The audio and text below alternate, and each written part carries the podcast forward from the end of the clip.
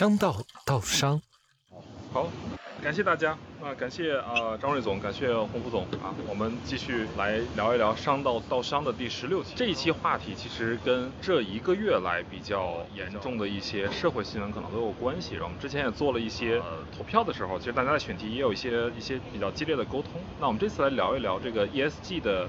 啊，金融信心和 ESG 啊相关性的一个话题。那其实这个内容呢，跟最近两个比较大的新闻，一个是这个村镇银行啊暴雷啊，这个在河南村镇银行暴雷相关；另外一个就是跟房地产哈断供啊，现在是一百零零零六家，是一百一十多家这个房地产企业住户啊延迟这个还贷的这么一个事儿。所以，所以就想看看二位这。二位嘉宾怎么看待这个这个情况？然后对对这个事件的走向是怎么样一个一个预测的？走向，我觉得我是没有信心啊。你为什么这么说呢？呃，两点。哦。呃，第一点就是，呃，我觉得你你你这次选题呢，就是把金融和房地产合在一块儿。嗯。我觉得特别的好，为什么呢？因为房地产在中国它不是一个产，它是一个金融产品。对。对不对？所以说两码事，两两个行业呢是一码事儿。对。是吧？呃，就是所以说我说说不说两点呢？第一点就是我个人的看法，我对两个行业是非常的 dis 的。第一个是对，非第一个是互联网，我觉得是个野蛮生长，嗯，是吧？虽然他们搞了很多的哈，也也在进步，ESG 和 CSR 也在进步，但是呢，并没有就是说怎么说呢？真正的就是所谓的融入战略也好，融入日常的这个运营也好，这两张皮。实际上，今互联网现在来说呢，就一起到数字化以后呢，还好。啊，它确实是真正的去解决一些社会问题或者社会发展的一些问题，但是这个金融这个领域确实两张皮。嗯，这就是我说的第二点，就是说，我觉得在金融这个领域，包括一些这种成为这种带有金融属性的一些这种产业，比如说这个房地产啊，是吧？甚至包括茅台。嗯。茅台它已经是个金融产品了，它不是一个酒了，对不对？茅台为什么是个金融产品？我们接接下来再说这个，就是说 ESG 对他们来讲。我是这么认为的，他因为他们没有 G 这一块儿，就是没有治理这个层面，嗯，所以说他的 E 和 S 做的再好，只是一个 PR 层面的一些东西，嗯，或者只是一些手段，嗯，如果这，反正我是这么认为的，在 ESG 里面，G 你只要做的不好，你 E 和 S 做的再好，我觉得只是表面的东西，嗯，它不是一个根本的东西，嗯，所以这也是为什么我对这两个领域啊，一个是互联网领域，一个是这个。金融领域目前来说，如果是单纯从 ESG 这个层面或者 CS 层面的话，我是信心不足的一个原因。嗯，这是我个人的看法。OK OK，瑞总呢？呃，哎呀，我觉得每次谈这种问题，如果简单谈就比较比较这个容易，但是如果说相对深入的谈的话，这里头有好几个问题要考虑。第一个问题，诚然这个呃金融。包括互联网，包括这个房地产啊，它的它的很长的一个金融的这样的一个属性和和这样的一个放大性吧，会使得很多的出现很多的问题，或者我们发现很多的问题。但是我觉得，如果简单说，可能考虑这么几点问题：第一，没有一个行业是天生是 evil 的行业，对吧？所有的行业在它这个在它本意上，或者说在它存在的这个意义上，都有比较强的这样的社会的价值和。这个呃，推动社会发展、一定经济发展的这样的价值，但是为什么我们说金融也好、房地产也好、互联网也好，在过去的其实这个时时间没有那么长，过去的三年、两年、五年吧，最多的过去的五年，可能都没有五年，可能就是三年哈，成为人人喊打的一个一个情况啊，一个人人情喊打情况。我觉得这里头主要核心的原因，如果简单的说呢，实际上是中国这么这么二十年或者三十年的快速的发展，它的。问题或者说它的第一，首先很大的推动力是来自于互联网和金融的，对吧？这两个互联网金融其实是有一定的这个杠杆的属性，或者说这样的一个呃 empowerment，就是说它能赋能到啊实体的经济的这样一个属性。但是同时它也会聚集的风险，或者说聚集快速发展之后的我们说这样的很多的问题。因为呃这这如果我们从系统论角度来说，这这是一定的啊，就是一个事情如果发展的非常的快，或者说超乎。寻常的一个发展的速度，它一定会带来很多的潜在的一些问题。那那这些问题可能就在过去的三十年的前二十五年，可能都是都是这个我们看到更多的是它好的这个方面，过去的这一旦它的这个势头或者说这个增速到了一定的的这个呃，你可我们的经济已经到了全球第二了，它它不可能再再用过去那样速度发展。一旦到这个速度的时候，或者到这个阶段的时候，它的问题会显现出来。所以我们过去看到的呃这两三年的一定程度上是这些问题的集中的显现和爆发。那我倒不是认为，我倒不认为这个行业。呃，没有 G 的问题，或者呃不是，就是没有 G 哈，就没有没有治理，不可能一个行业没有治理，对吧？任何一个行业都是有它的治理的属性的。但是从还是刚才说到，从系统论角度来说，没有一个国家，或者说没有一个经济体，或者说没有一个行业能能经历这么三十年的百分之十以上的年均增速而不产生而不不留下一些问题的。那我们现在就是遇到这些问题，那这些问题就是我们现在呃集中在这几个行业的一个显现啊，我觉得这是核心的原因吧。我觉得呃。魏总其实提了两个观点，第一个观点他我觉得还可以大家深聊啊，就是没有一个行当是纯粹的 evil 的出现啊，这个我不知道哈，就是因为我最近也在看，就说在资本主义的这个这个认知当中，可能认为利润啊是是无过错，但是利润动机是会啊天生的会存在道德的一些负罪感，或者说你是有一个原罪的一些属性在的，怎么看这样的一些一些论点？这个其实是很很麻烦的一个事情，就是。呃，说到这儿，其实又要谈到哲学的一些问题。这其实是很多时候，呃，你怎么去看这样一些问题，其实是更核心的是在于你的你的价值的锚点或者价值的原点在于哪里啊？那我们说。这个第一，首先说这个很多呃按按照这个呃我们所谓的市场原教旨主义角度来说，那资本是无从无有没有善恶的，对吧？资本都是逐利，之所以叫资本，就是因为它要积累，对吧？所谓积累，就是它要不断的扩大，用用用用钱生钱，这就是生钱的钱才叫资本，对吧？花了钱不叫资本，花的钱是消费，所以呃资本。至于定义成资本，它就是要生钱的，它就要生利的。所以从这种角度来说，我们就是所谓的逐利性，那是一个伪命题，对吧？没有逐利性就没有资本，它是它是一体两面的一个事情。所以从这个角度来说，那有些时候确实是呃呃核心的认认为这个资本是没有所谓的善恶的。我觉得从另外一个维度说，那是不是人心有没有善恶，对吧？那我们人心肯定是有有，或者说按照。呃，这个这么多年人类的积累来说，人性是有善和恶的这个角度的话。我们说人性的角度，那人性把它投射到这个经济社会当中，投射到资本市场当中，它一定就有一些。偏善的行为和偏恶的行为，那这些偏善的行为、偏恶的行为内化或者叫内化，从这个资本的角度去实现，对吧？我们去实现，就有了所谓的善恶。我觉得这是这是一个核心，这不是说资本是善恶的，这是人性是有善恶的，对吧？那你那你说工具有没有善恶？工具没有善恶，那为什么还叫凶器，对吧？是因为用了它行凶，所以叫凶器，是吧？所以这些都是我觉得这是人性使然哈，人性呃一定是有善恶，而且人性是很复杂的，所以。也很难去定义这个资本是一定是是是更向善还是更向恶的，对吧？我最近看到新闻也有聊说最近房地产断供这个事情，他从个人购买者、房地产开发商和银行三个角度去讲，说现在好像大家都很觉得很委屈，比如说银行说那我把钱啊这个借给了房地产开发商，那房地产开发商去怎么用？你说我的管辖边界没有那么的长啊。对吧？那只要房管局能够给我出这个公文，让我指示监管账户啊，我就去做，去支取就支取。所以就他也觉得很委屈。那房地产商也会觉得很委屈，觉得说我的这个目前在中国房地产的这种高速的一个发展，我需要去这个跑马圈地的一个过程。那资金量的这个快速运转，对于他来说又是一个很想要去完成的一个事儿。那对于这个购买者来说，那购买者说，那我买的这个啊房子，那我跟银行签订了借款合同，这个钱也是放到监管账户，那监管账户里边的钱没了，那我也很委屈。所以现在看来，好像这个整个这个事情是一个，就是大家都会觉得说，我们比如说预售的问题，对，对吧？但是背后呢，这里个如果从公司这个呃从风险的话，它确实有个风险呃风险控制的问题。你比如说。这个银行的钱贷给了房地产公司，实际上就是说是是我们这个房主的钱，对，预贷预预售嘛，对不对？对。给到了房地产开发商，对。但是他的钱并没有全部用来去做这个房子，对对对对。那有比如说这个钱呢，他可能挪用了，可能挪用到其他的项目里面去，拆了东墙补西墙。对。更大的风险在哪里呢？他没有投入到项目里面去。对。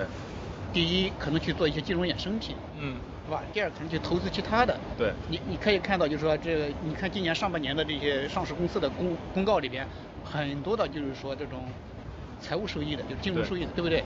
非主业收益的那种东西。金融牌照。对，有有的是暴雷的。对。啊，那那计那个计提一下。对。啊，那好的呢是赚了点，可能是股东呢会散户会开心一点，是吧？那这一块的话，按理说。你这个银行金融本你是有这个对这个资金你是有监管职责的，对不对？那你为什么没有尽到这个职责？那相应的你的银行要接受这个风险的这个要要承担这一块儿，是吧？所以真正这里边呢，就是说真正委屈的呢，说实话，受伤害最多的还是这种就是这种购房者，因为所有的风险只有他不可控，他他控制不了。嗯，那你你说政府这一块你没没办法，他投去财政，这两年这个经济的下行，对不对？对。如果是上半年减少了百分之四十多，全国的这个，所以就是经济上行，房价上行，大家好像不觉得这个像预售这种是个是是个问题，还是说整个的目前的这种银行操作这种 ESG 的方式是个比较大的 G 的一个方向的一个问题？还是刚才那个问题，就是这些年是快速增长之后的一个一个一个集中的爆发期吧，这些风险呃，因为。呃，就是大家也可以讨论，就是这些事情，这个呃是有什么监管账户挪用或者这些问题。你想，连恒大，我们一定一一度是这个呃呃中国第一的这个开发商都要倒了，那这一定不是，或者说这可能不是简单的呃一个治理的问题吧，或者说没有治理的问题，因为这个就像一个，这就是个数学问题，其实是可以算得出来的哈。如果你的你的房价始终保持在一个多少的一个呃这个增幅，过去的二十年或者过去的十年、十五年吧，大概是这样一个增幅。那如果你保持不了这个增幅之后，你就会有这样的问题啊，你的资金的成本、你的这个呃融资的成本，对吧？这些这些企业其实在过去几年很大的问题是没有融资的成没有融资的渠道了。过去是可以发这个呃债券来融资啊银行贷款融资、信托的融资。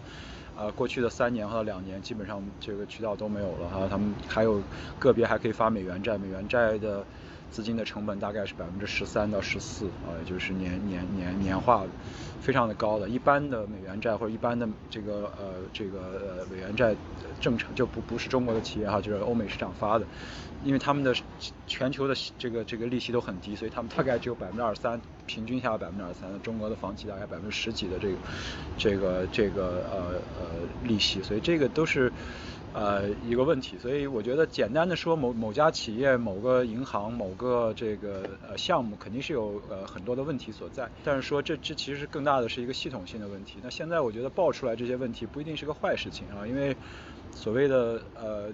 一定程度上要要这个转变发展方式，它一定是要有阵痛的啊，不可能是这种无缝切换的。任何一个经济体，只要一个大的经济体是做不到这样的啊，所以就看这个这个这个叫什么呀？这个风险防控在什么样的一个一个范围之内吧？哈，这个现在中央其实已经关注到这个事情，不是说要关注非常重视这个事情哈，就是防范系统性风险已经提到非常高的一个一个一个一个水平上了啊，嗯。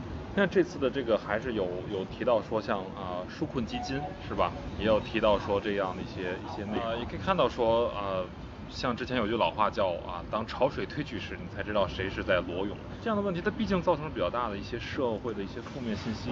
我看到那个信的时候，我自己心里是觉得非常解气的一个状态，我觉得这终于有人会打破这个怪圈，打破这个这个循环的 状态。我觉得哦，这个才是真正踩脚刹车的一种方式。不管是对预售制，不管是对这个监管资金监管账户的这样一个一个记忆监管不到位的一个状况的一个很直接的一个反馈，那有没有就是没有那么血腥，没有那么痛苦，或者说这样比较无可奈何的一种？说在在咱们国家不会允许它发生这样的事儿。那现在这不已经发生了？就断就全这，我觉得目前如果是把房地产行业或者经常，比如是比如是一一辆车的话，对吧？它是一个慢慢在减速的一个滑行。对。然后呢，政府呢就这个这个认为是一个点刹。对。而不是一脚拍死。对。各方就是我觉得是可能是在各方也是在一个博弈的一个过程。嗯。就是谁的利益让渡更大一点。嗯。呃，实际上刚才这个张玉说了，我觉得他的很多就是说，在一个产业高速发展的过程中。实际上它是个多赢的一个情况，就是你资金的周转率，比如说预售，是吧？你你很难说它是对还是错。嗯。它预售呢，它让那个资金的周转特别的快。对。是吧？你要不预售的话，那个资金对于房地产的压的来，整整个社会来讲，它也是一个浪。某种程度上，它是一个冗余或者浪费。嗯。它一旦预售的话，整个资金的周转率，你周转两遍和周转十遍那是不一样的。对。对吧？所以说，我觉得这个角度来讲，就是说各有利弊。那就在这个，我觉得目前是在博弈。你比如说一一百多个，你说那个，对吧？项目包括这个购房户啊，发起公告啊什么的，呃，包括现在政府呢，又说用户各种各样的什么政策、基金这一块儿，我觉得还是一个博弈的一个过程。对，就看就是说谁的。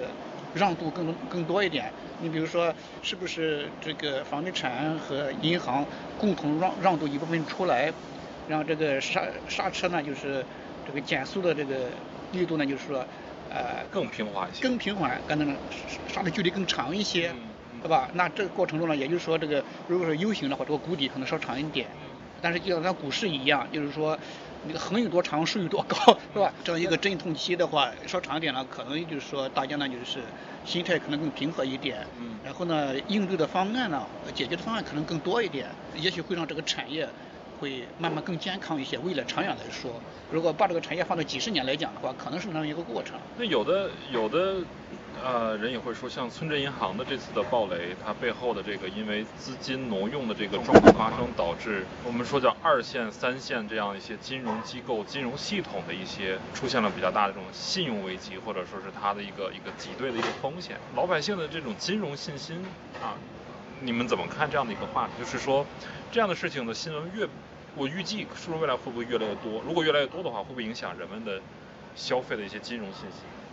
当时，房产算比较大的，你像车啊，可能算是一次性的买卖，对吧？但但你一一个房子可能需要呃掏空了六个口袋，掏空四个口袋去来完成的一个购置，然后又出现这么大的一个问题，包括消费信心、社会信心，会不会因为这个事情？我觉得就是。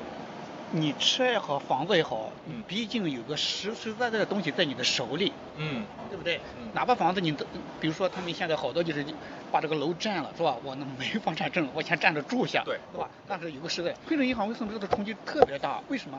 我有个存单，钱没了，钱我提不出来了，这是最可怕的。对，对，所以说呢这一块，但村镇银行我觉得可能会是会迎来一场很大的一次治理的过程。呃，因为我就是一二年、一三年在山东待两年嘛，那个时候正好是村镇银行开始起来的大发展的时候。那时候因为啥？政府的钱不太多，它很多的股东都是各地的大企业。对。而且这些企业里面好多是民企参股，它互相参。对。对，就像这次这个河南一一个一个道理。然后呢，就弄了这种呢，去再去抵押，非常的，因为这个东西它为。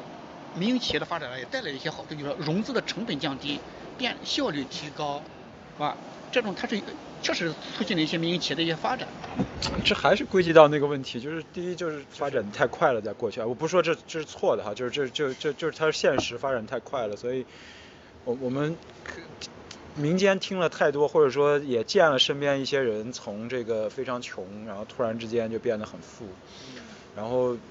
也确实像买房子，有一年这个呃两三年就翻倍哈，然后上了杠杆，然后一下就就就百万千万的这个呃呃呃这个这个增值的这样的费用，所以大家会认为这是一个呃正常现象啊，所以呃不光是村镇村镇银行，当然如果你是这个存款的话，可能不是这些问题，但是有很多时候它会有这种高息揽揽存、高息揽储，实际上它不是存款啊，它是。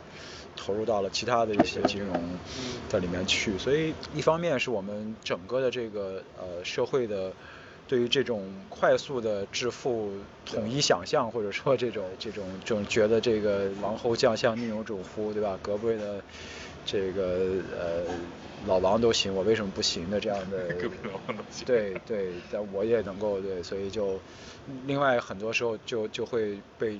这这人只要没有，或者是人只要就丧失了这种我们说常识的判断，一定程度上也不光是常识，因为中国老百姓，特别是呃老百姓对于这种金融常识的了解很少，因为我们没有这样的基础啊。我们三十年之前、四十年之前，大家都是公有制为主，也没有这样的呃基础，所以这个很容易被套进去。所以对，所以我觉得这些都是相互交织的啊。所以现在是快速发展的时候，就算是民间借贷，因为它能够挣到更多的钱，它能够补上这个窟窿。现在补不上这个窟窿，就会爆发出来哈。刚才我们谈的这些问题，其实都是一个问题。这个快速发展之后的一个一个风险聚集，或者说一个问题的聚集期啊。所以这个聚集期呢，需要一些时间来消化，或者需要一些点上的这个这个这个阵痛吧。如果是阵痛就更好哈。如果不是不是系统性的问题，所以我觉得这些都还是很考验未来一段时间的。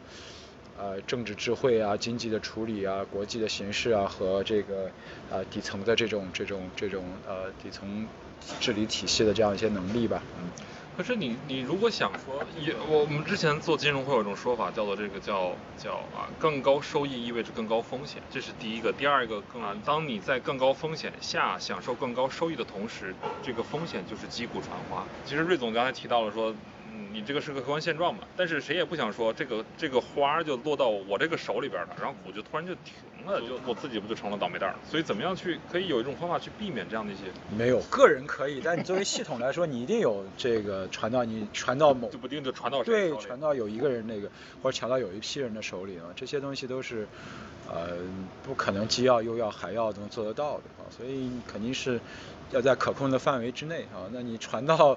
不要传到太，就是因为因为信息不对称，所以其实呃比较比较差的这个结果是传到这个最弱势的群体当中，可能这个歌曲就停了哈，这是最差的结果。但是呃你看这个村镇银行这个角度来说，其实是呃政府有一定程度兜底的哈，特别对于这样五万元以下这样的特别。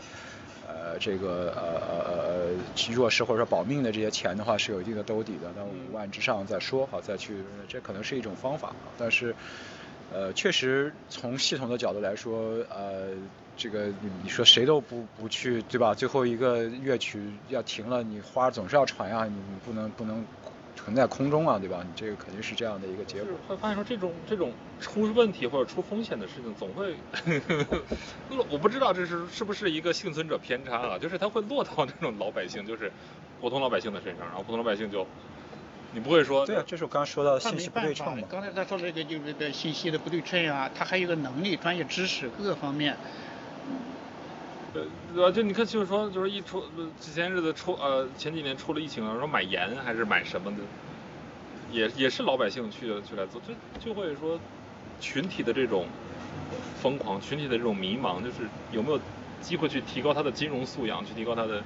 我觉得这个还是就是，我觉得我们那天那期谈教育的时候都谈了，就是。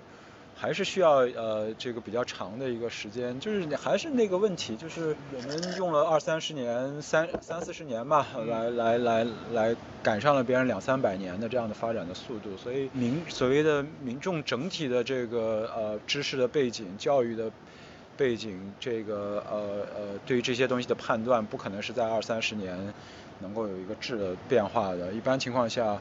需要这个两到三代的这样的这个这个呃，就算两到三代相对来说不折腾的这样的一个发展，才会有一个一个这个比较好的这样的一个积淀啊。所以一定程度上，现在受到的这些问题，呃，也是不可避免的吧？我觉得也是也是正常的。但是，与其我觉得我还想提示到，就是我个人也是这样，就是就是问题是很多的，但是你反而你去看哈，就我我说个。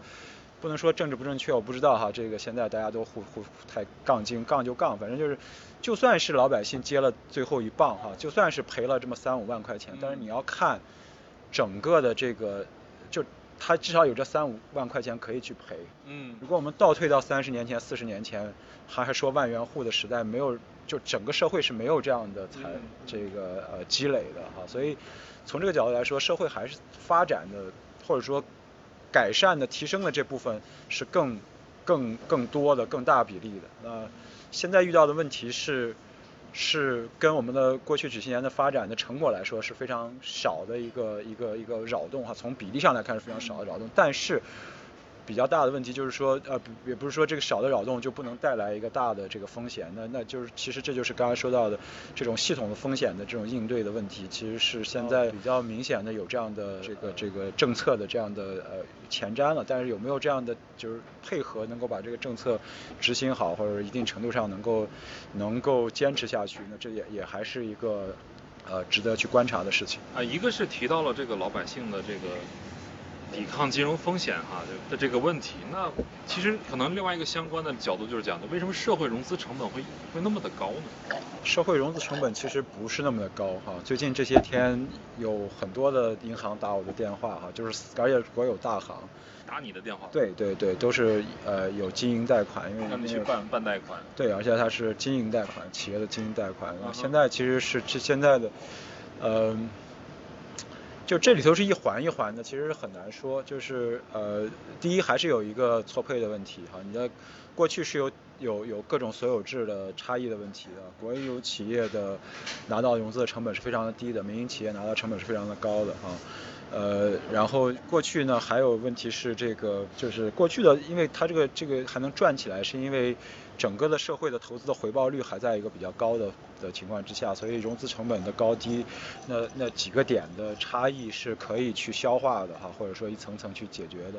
现在经济是逐步的在到了这个体量之后的一个这个减速的时候，这个就会这些几个点的成本的差异是很明显的，所以所以我们讨论的所谓国进民退的问题。所以这种，呃，系统性的对于这种呃民营经济的一个一个遇到的一些困境，都是其中的很重要的体现啊，很重要的体现。但是现在，现在是在逐步的放松这样的这个融资的闸门，但是现在的问题是，呃。这个经济受到影响还是比较大，特别是疫情这两年受到影响哈，又是比较大。那这个带来了就是投资不足，大家有钱，你说给给你给你个经营贷款，你敢？比如说你你你的咖啡馆哈，你说这个一个做的不错，现在给你比如说给你个一千万贷款，让你做个做个二十家店、三十家店，做个连锁，你敢不敢做？不做。肯定不做嘛，哪怕是百分之一的利息，你是不是也不敢做？不做。对吧？嗯。是吧？这个这个。这个就是很大，因为你对于对吧？疫情来了，再多关三个月，你不确定性太高了。你把百负百分之十的利息，我也我也我也我也撑不起啊，对吧？所以这个这个就是一个不确定性带来的对于经济的一些扰动，可能都是都是这些问题。当然，如果我们往好了说的话，希望这些问题都是短短期之内的吧，哈，短期之内的。我倒是相信，呃，中国经济还是有一定的韧性的啊，在在下半年整个大势都落听之后，哈，那我们可能还会还会有一些这样的呃，就是它还是有这个势头在啊，它的韧性。还是很大啊，呃，还能保持比较长的一个时间啊，但是我们要政策还是要还是要不折腾哈，还是要不折腾。嗯，那回到今天聊的这个关键话题，就是 ESG 的这个应用和 ESG 的这些实施，不管说是企业自身实施，还是像像啊上道荣力这样的一些外部的机构的去做啊评估评价这种。那能不能够增强大家对于金融的信心？就如果把金融信心作为一个终极目标的话，有可能吧？对吧？大家都在努力，我觉得肯定能提升。比如说，至少你提升了大家这个呃 ESG 跟这个行业发展的关联度，嗯，是吧？呃，包括前段时间爆出来的，从国内外吧，就说包括这个瑞士那边或者是是瑞典那边的那个那个。说息率那个 呢？嗯，那银行对不对？那大家意识到这一点的话，他肯定就是说去应对嘛，怎么样改善，是吧？你不管是从治理也好，还是具体的一些产品的设计也好，呃，我觉得会促进这个行业的一些发展。嗯。后面呢，包括你像包包括融绿啊去做一些评级啊，嗯，呃，或者帮助一些金融这个公司，是吧？提高它的在这个，咱具体说。MSCI 也好，或者是这个 DGSI 也好，它的一些这个这个榜上的一个这个这个排名，对吧？那你你这个评级你得有实际的东西，我们是根据你的实践来评级的。虽然说有时候很多是基于公开的信息，可能也没有披露这些东西。对，因为它没有及时性，就是你你你不管怎么说，实践是第一位的。虽然它需要一个过程，是吧？我觉得现在意识已经开始就是说提升上来了。那这个意识提升可能有。咱们这个生态这个圈儿里边，大家一起努力的是吧？有媒体的，有这种这个智库的，是吧？啊，还有他们。那你你想排名提升的话，不是说光你的披露率这个透明度高就行了，你还得有实践。你没有实践，你的信息这个底层的信息你是无法披露的。嗯。对吧？所以说，我觉得这个这个长远来说，还是我觉得是会会会提高的一个东西。对，也许在一个在一个特别理想化的一个市场下，就是说 ESG 的评级也好，ESG 的评估也好，能够实时的去反映出你的这个企业的经营状况。倒不一定实时。这样的话，就大家对的风险的把控、跟的风险的这种认知就会。我我倒希望就是，因为谈到 ESG 的话，从它的开始，它是一个从投资者的这个角度，风险防控的这么一个视角。发展起来的嘛，对不对？那一开始咱们也谈到了这个中和农信，嗯，那中和农信的话，我觉得它更多的是已经是一个怎么说呢？我把它定义为一个积极的、主动的一个，就是它是一个影响力投资的一个视角，而不是单纯的一个风控的一个就是被动的一个视角。比如说，比如说这个主动型的，比如说就是融绿现在。一直在倡做的，你说绿色债券，啊，绿色金融的东西，呃，绿色信托啊，什么这这东西，那我觉得这就是一种主动型的一一种这个在产品上的一个设计和转型。嗯。那这种东西越来越多的话，那它的整个的风险的这个抵抗能力就会提高。嗯。所以我觉得这个东西的整体的，我虽然说一开始我说对这个金融互联网，我就是说是一种持一个悲观的态度，但是我还是希望他们一个从被动风险防。控制性的转成一个主动的一个影响力投资型的主动风险防御预警，就是被动型的，就是被动型的这种，我觉得现在 ESG 是属于比较，就是 ESG 评价也好，ESG 评价是属于比较被动型的一种观测方式。那没有生成一个主动，就是我不知道，就像比如说，其其实像穆迪也好，标普也好，也都是比较被动，就因为出了一个什么事情，出了一个什么事件。那我对于企业也好，对国家也好，对于呃行业或者业务也好，有一些评级的一些一些调整。那怎么去变成一个更主动的，就说哎，我这个东西再给大家预警了哈，这个银村镇银行的某些某些产品它的风险太高了，或者说怎么样的？其实现在您个人买理财产品也会有这样的信息，只不过不是从 ESG 的角度去去能看待这个事情。呃，我觉得是这样吧，ESG 首先呃。不能把它太这个呃呃神话，或者说太，因为它它很好的一点是它它提示了，或者说它因为有这个标签所在啊，所谓标签 label 的这个所在，人们更多的关注到了它代表的这个这个。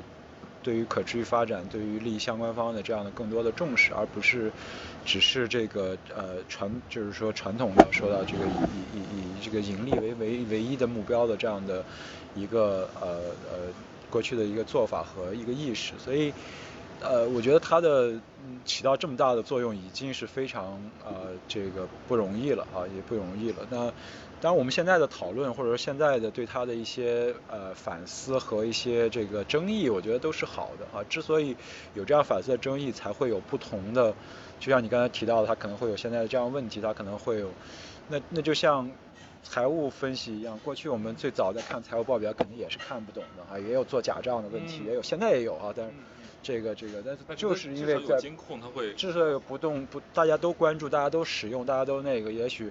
这个不断的在在在在这个，因为这个呃，一旦它进入了一个系统，它就有所谓的 PDCA 的过程，对吧？它就是有这样的呃呃对它的反思改进，这个这个螺旋上升的这样一个过程。所以具体你说呃怎么能够更及时的、更预警的、更那个的，我不知道啊。那我要知道就我估计现在短期之内也很难这个呃呃呃解决。但是只要它在主流的讨论之中，只要他在不断的，呃，这个从各个角度的在实践和尝试，哪怕是试错，那他就一定会有不断的改善的这样的一个趋势，那就有有更好的这样的一个方向啊。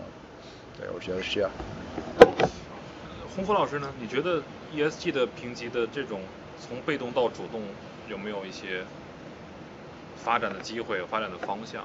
就刚才张瑞老师提到了说。只要它一直放在主流的这个框架下，我们能够关注持续金融素养的教育，可能终究有一天会。它肯定会有这个机会的，也是一个正向的推动的一个作用，这个是毋庸置疑的，是吧？但是就是说，在整个的可持续发展这个大大赛道上，啊，ESG 我们 ESG 如果是仅仅是做一个工具的话，它能起到起到作用占到多大的比例？这个是我们是需要一个存疑的一个东西。健康的说呢，有好多东西是说实话，真的是我们理解的那种 ESG 东西是，它是，我觉得它可能是，也不能说一点作用没有，可能是杯水车薪。杯水车薪。对对对，它有些东西呢，确实是在 ESG 之外的一个东西。对。就它不做主动信息披露的。嗯，我还没想好这个，我平时也在思考，就是说，呃，我们在这个，我的意思这个意思，就是我们在这个领域呢，可能觉得 ESG 很重要。因为咱们在这个领域里，对对对，灯下黑呃，你在哪个山就唱哪个哪山的歌嘛，对不对？但是如果出去我们出了这个圈儿呢，ESG 真的那么重要吗？因为资本也好，企业也好，它是要盈利的。嗯。财务数据。对，如果是就是说。也会更加的。嗯，他不搞排名，我也不搞那些东西，呃，但是呢，我我照样可以挣钱，而且是合规的，对不对？它仍仍然是可以的。那如果是你反过来你去去用 ESG 的指标去扣的话，我我觉得这个。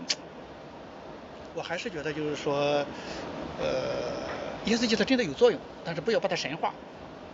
对，我们在这个圈子里很容易把它的作用会夸夸大了，夸大化。OK，那如果说它的作用是一个有边界、有限制的，那其他的作用到底，比如说哪些作用可以呈现出来，或者做跟它做一个互补，或者跟它做一个一个一个搭配的一个内容？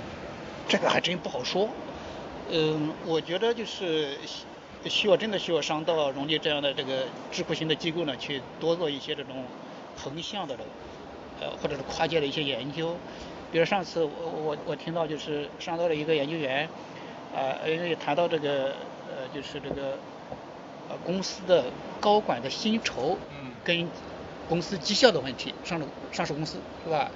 啊，这里边就谈到我跟他交流呢，他就谈到了一个呃，这里有民营企业。和国有国有企业，在中国来讲，它正好相反的，民营企业是个正向的，高管的薪酬越高，对这个企业的绩效的这个提升呢是越越高。但是国企呢正好相反。嗯。对，他因为他连他他研究的就是 shareholder 这一块儿，所以说这这，哎，这个提醒了我，不知道问问瑞总有没有这样的一个研究哈，就是就是 ESG 它是首先是挑它的。表现好，正向积极，正向努力啊，这些内容，就有没有一种研究，就是说，OK，我们我们不鼓励你企业做好，相当于说企业做的市面上就是 ESG 投资当中认为它是恶呀，我认为它是不好的方向，或者说比如说像军火、像烟草，像这种主要的上市公司，啊，把两方面做个对比，然后去投资这样的一些比较。就是你你你这个早就有了，这个在传这个不叫传说，在在一直都有所谓的 thin industry 哈，thin industry 就是这种所谓的呃邪恶的这个产业，呃不光是有这方面的研究，还有这样的基金啊，你可以看到我忘了那个名字了，那那个基金很长时间了呃，几十年了呃，投资烟草、军火，就它只投资这些，呃 alcohol 就是烈性白酒，因为它有成瘾性啊，成瘾性的话就会。呃，我还是那个观点，就是还刚刚谈到的，就是呃，股票没有所谓的好坏，它都是工具属性，它背后代表的是人性。那你要这么说的话，那我们那那为什么还要要烟草企业存在？为什么还要军工企业存在？为什么我们的呃航空母舰下水了，我们还要全国都都欢庆？如果我们认为那是一个军工的话，对不对？所以。这个事情是很复杂的，对。但如果我们从投资角度来说，它是有一定的逻辑的，因为你是上瘾的，是你是这个啊成瘾型消费，所以你就有很好的商业模式哈，就就有这样的一个盈利的空间。对，当然也有这样的这个股票哈，海外有，国内呃不是股票有这样的基金哈，海外已经有多少年了，国内呃现在没有，国内这位这个就算有。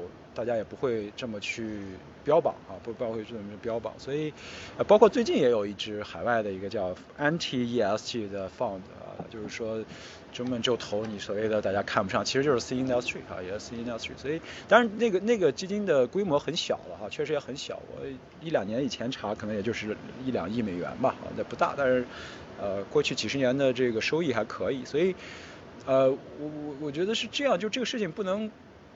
就还回到刚才那个问题，就是 ESG 是，就是那那那那如果我我问在座的，咱们都说行内人什么是 ESG 对吧？你从你的角度谈，我从我的角度谈，他从他的角度谈，其实都有。所以，我倒是觉得这个一定程度上是好事情。就是我们回归那个，就再怎么谈的话，我觉得核心的角度来说，或者说大家都逃脱不了的一个。呃，定义或者也不叫定义吧，就是一个考虑的这个点，就是说对于不管是商业行为、投资行为、经济行为中要考虑所谓的这个呃呃可持续发展的因素，或者说要考虑这个呃利益相关方的这样的呃多元利益相关方的这样的一个一个利益的问题，所以这些都是它的行，就是不管是 ESG 评级，你做 ESG 报告，你做过去我们说 CSR 的这些活动，这个都是一些它的。表现形式之一，或者说它的具体的一个一个一个载体，但是它的核心的东西都是这个核心的这个这个这个寓意所在。所以我觉得我们倒不一定非要说 ESG 是。好的，呃，不叫好的吧，就是能解决很多的问题，还是解决不了很多的问题。我觉得那是取决于你把它定义成什么啊，你把它定义成什么。如果你定义成评级，它一定有它解决不了的问题；你如果它定义成 ES 信息披露，它也有它解决不了的问题；你如果它定义成这个这个社区沟通是吧，也有它解决不了的问题。所以这些问题都是就都是它表，一旦你要把它具体化，它就一定是有它的边界所在，有它的内涵和外延所在。但是如果我们把它这个的概念，我觉得 ESG。很好的一点就是，它很快的让整个金融和这个呃现在整个的经济社会了解到了这种可持续发展的因素的重要程度，这就是它很好的一个点。那最后。未来会发展它着什么相？我们从佛教讲它着什么相？最后是评级着成评级的相，着成 ESG 报告的相，着成管理这个这个呃呃战略的战管成这个气候变化的这个这个这些项，各个一个一个的小的这样的实这个实践和呃表现，那是那就那就是它的它在这个范围之内它能解决的问题和它解决不了的问题和它的局限性。但如果我们要谈整个 ESG 这个概念的话，我觉得还是更多的积极的这样一个维度。所以这也是我说的为什么是大家要去更多。的角度去去讨论，更多角度去去尝试和实践，才能把这个。对吧？才能够把这个这个，那为什么我们现在说这个投资为什么不叫财务啊？就是不是所有投资都要看财务，对吧？所以没有说我们就专门从财务来分析投资，那什么财务分析都要财务投资。那未来我们 ESG 发展成这个角度来说，就是如果我们任何一个投资或任何一个商业决定，就融绿的这个所谓的，我们最近一直总呃不是一直了，就是最近核心的总结出来我们的这个这个所谓的 vision 哈，这个愿景就是让每一个决策都有可持续发展的因素。一旦到那个程度之后，ESG 其实已经达到。他的使命，他就无所谓，他就他就各处都在着相，他就不着相了，对吧？所以我觉得这是这是我考虑的一个一个大的逻辑。呃，还有一个维度，我觉得能不能反过来说，就说好多大家有觉得，或者是啊，从公开的传播里，可能是 ESG 做的不错的，这个企业能活几年？你比如说我们现在一直在关注呃中国的社会企业。好多的社会企业，它的 ESG 的话真的是做的不错的。嗯。在实践层面上哈，你指标了可能还它没有评估什么那块，但是呢，一两年可能就死掉了。哎，这个话题很有意思。这个。所以说从这个维度，我觉得真的是可以再反过来去看 ESG 对这个企业这个生存。这个核心的问题是他做的是企业，如果他连做企业的最核心的所谓的这个呃呃市场竞争或者说产品和服务这一套这个 run 一个 business 的东西都没有的话，他的。他不是做的是 ESG 啊，对不对？它不做的，就它的它的核心不是 ESG，它的核心不是说核心，ESG 是它的是它的这个这个这个一个一个属性，或者说是它经营当中的一个部分。如果它企业这部分都做不好，当然。这跟我我之前做小信贷，我零七年到一二年我做的那家 NGO 里面，就是哎，这这么好的企，这么好的 NGO，这么好的使命感，这么好的这就像您说的这个社会企业一样，就关闭了。关闭后来，经过了这么多年发展，我在关注这些。不管是小信贷机构也好，还是说小贷公司也好，还是做 P to P 也好，那平均的寿命、平均的这个资龄可能就是两年、三年。嗯。那这么一别，我觉得呃，我们刚才挺长的呢，就是你把时间拉得更长线下，可能还觉得倒倒还可以。我觉得，我觉得其实最核心的关键点在于说，就是就是就老百姓啊，或者说我们的公众啊，就是在遇到问题的时候，很容易病急乱投医。他觉得说这是一个风险时候，他可能就说。啊，有没有工具去克服风险？这是个很惯性的思维啊。就如果提到 ESG，就就说那我对于金融的信心能不能通过 ESG 这种方式去去去提升我对于金融有效性、金融可持续性的一些信心？但是，比如还是我们回到这个房地产这个行业啊，哎，出了很 N 多 N 多的风险，对不对？我们可以用 ESG 的框架去分析它，可能哦，比如说它在这个社会这个层面哪方面做了平，对啊，一个比方我一开始说了，它的这个公司治理层面做的很差，啊，我们可以去分析，但是要解决这个问题怎么解决？你只要保证它的这个资金的链不断，嗯，它就活下去了。你说这个是 ESG 的问题，是吧？而现在像像恒大，它即使它它它它有了巨大的债务危机、巨大债务问题，它通过其他的手段，它它它就是资金链断了吗？对对不对？资金链只要不断就没事。对，对，所谓的 ESG 的危机也不存在。也许是 G 的问题，对，也许是啊，我们我我们说它是 G 的问题，但是呢，就是要要解决它的话，不是 G 的问题。对对对，不是 ESG 能解决的。需 需要。所以说 ESG 它是一个锦上添花的吗？也不好说。如果真正的按 ESG 来它做风控的话，有可能就没问题，至少不会出这么大的问题。但是你说这个万达啊，那两三年前开始甩卖，它是因为 ESG 吗？也也难说，不是？你看像像有一些像像标普也好，惠誉也好，还有像这个穆迪，来我对一个企业的债务评级和和偿债一个等级，公众的认知也好，这个这个相关机构的认知也好，就会就会特别的。他们都是基于债务的吧？对，就纯财务的，就比较这 ESG 将来会不会有这样一天，我对你的评级下降？哎，我觉得张瑞可以谈谈，就是现在不是那个合并了什么那个那个那前段时间我我刚听那个评员讲的那个什么财务那个什么东西，就啊叫叫啊啊 SSB ISSB 的那个内容，有可能吗？从这个角度呢？呃，哎呀，这个怎么说呢？呃，简单的说，一说话长，ESG 是。对，这每一个话题都能展开说一两个小时。ESG，呃，传统的信用评级，标普、穆迪、惠誉也好，做信用评级，呃，能够影响到它的融资的成本和这个违约的概率，或者说它判断的是它违约概率，呃，这个是相对来说是有比较强的科学的依据的啊。所谓科学依据，就是它纯从偿债意愿和偿债能力两个角度来分析这个呃企业的这个信用的品质。那 ESG 的问题是在于，不是问题啊，就是特点是在于，它它很难有单一的目标或者在现阶段啊，之所以它没有单一的目标，它才能够呃如此的讨论或者如此的这个激起这么多的呃讨论和和这个，所以第一是不是需要有单一？有可能啊，就是我们把 ESG 其中的任何一个点拿出来，就作为一个单一目标，比如说我们就就判断绿不绿，对吧？对于这个就是个科学问题，对吧？呃，当然这个说起来也很复杂了，对吧？不同的这个呃阶发展阶段，不同的这个呃呃自然条件，它的这个呃环境的问题可能也是不一样的。但是它就它就会相对来说比把 ERC 放到一起要更更简单一些，或者更相对来说更简单一些。所以这就是从这个呃 ERC 的问题难的话，之所以它这种特点，所以它很难去作为一个完全统一的标准来衡量。呃，这样的一个这个对于企业的财务的一个影响，当然现在从 ISB 来说，它更多的是也还是考虑的是从投资者的角度来看 ESG 的问题，所以它更多的看的是财务的实质性。啊，有点像这个信用评级的这样的一个呃一个影响或者一个一个一个一个逻辑哈，但是呃它毕竟不是直接看财务本身啊，所以你比如说它 E 和 S 的因素对于 G 的因素，对于这个 E 和 S ESG 这三个因素对于财务的影响。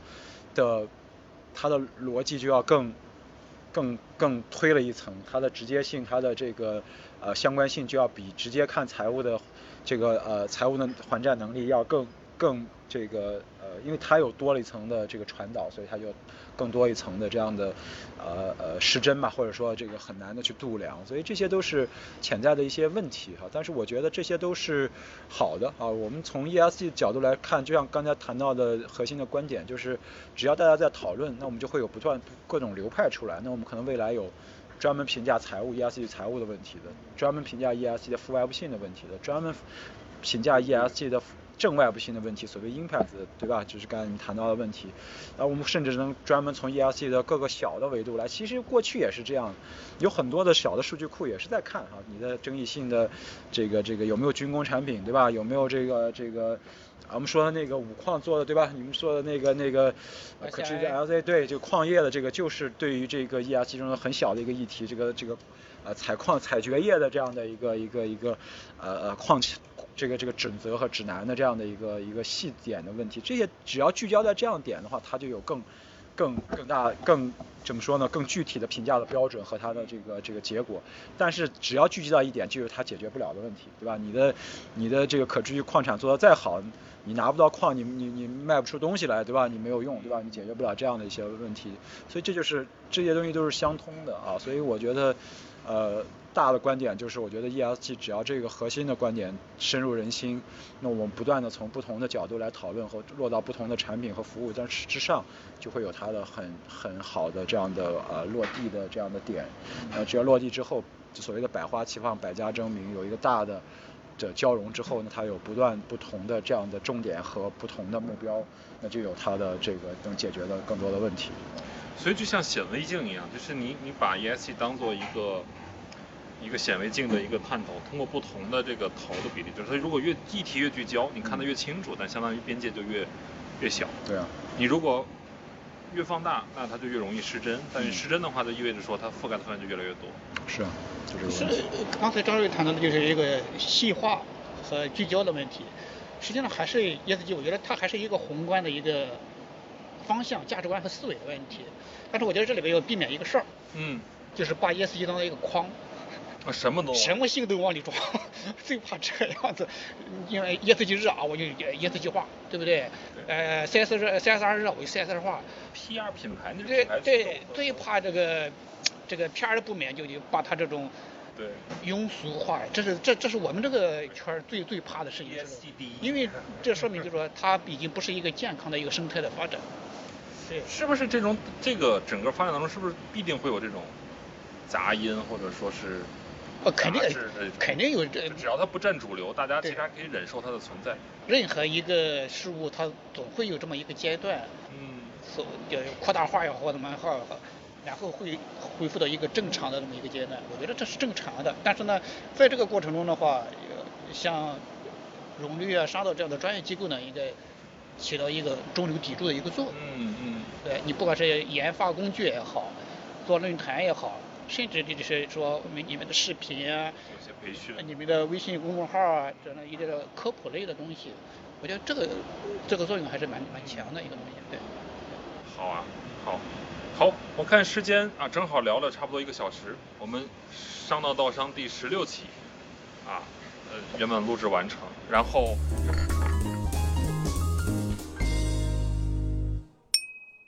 们现在。在座的啊，张瑞总是商道学堂的副校长，我们的洪福老师是啊商道学堂校友会的前任啊校友会主任，我是现任，我是你的前任，对，你是我的前任，对对对对对，就就第八期招生的这个事情，然后请两两位简单可以可以来个啊寄语，或者说是或者是点评，或者说展望都可以。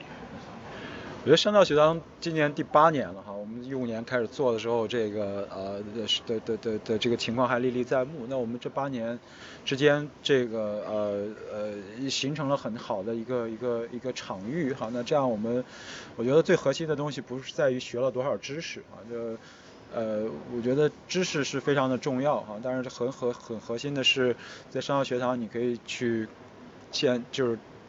就纳入到一个大的网络和一个平台当中，那这些人和人之间的校友和校友之间的啊相互的呃这个呃赋能、相互的这样的交流和协作，其实是能够带来更核心的这样的一些一些这个发现和一些核心的呃收获。我觉得。呃，学堂在这个时代其实相对来说还是比较另类的，就是我们还一直坚持的非常重的这样的线下办学的这样的一种模式，而不是呃只用这个线上这种规模化的 scale up 很快的去去去去扩大我们的范围和这个呃呃这个人数。原因就是在于我们觉得。呃，在这个行业，就刚才洪福也提到了，在一个行业快速发展的这个初期，很多时候就是众生喧哗和泥沙俱下，所以在这个角度之下，我们会有呃更强的意愿和这个想法，是要把最核心的这个东西保持住，所以这种比较。线下的这种强联系的、强相关的这样的一些这种授课和这样一些和业界的呃这样面对面的这样的一些联系，是我们线上不能达得到或者达不到的这样的一些这个呃作用，所以我们还希望大家都能够一定程度上。在这样的一个一个强场域当中得到自己。呃，不管从知识能力、这个呃呃认知和这个哪怕是人生和友情之上的呃收获，我觉得这都是商道学堂能够带给大家的哈。我觉得，那如果我们说的应用一点或者说工具性一点，那 ESG 和这个可持续发展已经成了一定程度上成为显学，所以呃通过商道学堂或者启航计划的这样的一个。呃呃的的的历练，我觉得可以让大家能够在这个领域之内更好的或者更近的去找到这样的工作和岗位，哈，融入这样的一个一个网络当中，啊，这些都是我们希望能够达到的目标，哈，所以我们。呃，在此还是这个呃呃，希望我们呃山道学堂的这个第八期哈，我们还能够蓬勃的这个招生，蓬勃的这个进行，我们更多的这个青年才俊能够进入到我们这个网络当中，好来贡献力量。好，谢谢洪福老师。呃，作为一个老商道的员工啊，也是这个咱们学堂的一个一员吧啊，呃，欢迎呢这越来越多的呃呃。CSR 或者 ESG 领域的可持续发展领域的新人呢，加入到这个咱们这个商道学堂，这个中国国内可持续发展教育最大的生态圈里面来。呃，为什么这么说呢？就是我觉得商道学堂已经进入第八期了啊，第八个年头。呃，我觉得这个第一呢，就是商道学堂呢，可以是国内 CSR、ESG 这个领域呢中初级就业者的这么一个。EMBA 的这么一个生态，啊，这第一个。第二个，因为我觉得上道学堂呢，它是一直确实是没有，它的初心是一直坚持的。呃，为什么这么说呢？呃，一个是这七期培养了这么多的学员，有个应该是有六六百多号了吧，是吧？第一个群已经满了，是吧？啊，呃，最关键的，七年了，商道学堂才推出了第一本教材。嗯，这对这个定力是很难得的，对吧？它就是说，商道学堂它不是一个急功近利的这么一个呃商业的项目，是吧？它可能会要收一点啊 cover 成本的这个费用，呃，更多的它确实在为中国呢打造这么一个呃知识人才库，嗯，CSR 或者对知识人才库，哎，所以说呢，就是呃跟这个学堂最初的十年十万人才。啊，这个目标这个初心是没变的，啊，呃，第三个呢就是呃，上的学堂呢确实这里边呢就是资源特别的丰富，啊，呃，外呢对接全球啊最佳的实践，内呢是对接国内最接地气的一些企业的实践，啊，呃高的话像清华、北大甚至哈佛这样的一些学者的最新的研究和洞见。好吧，然后再到底下呢，就是企业一线的一些老师们啊，随时来分享和讲课。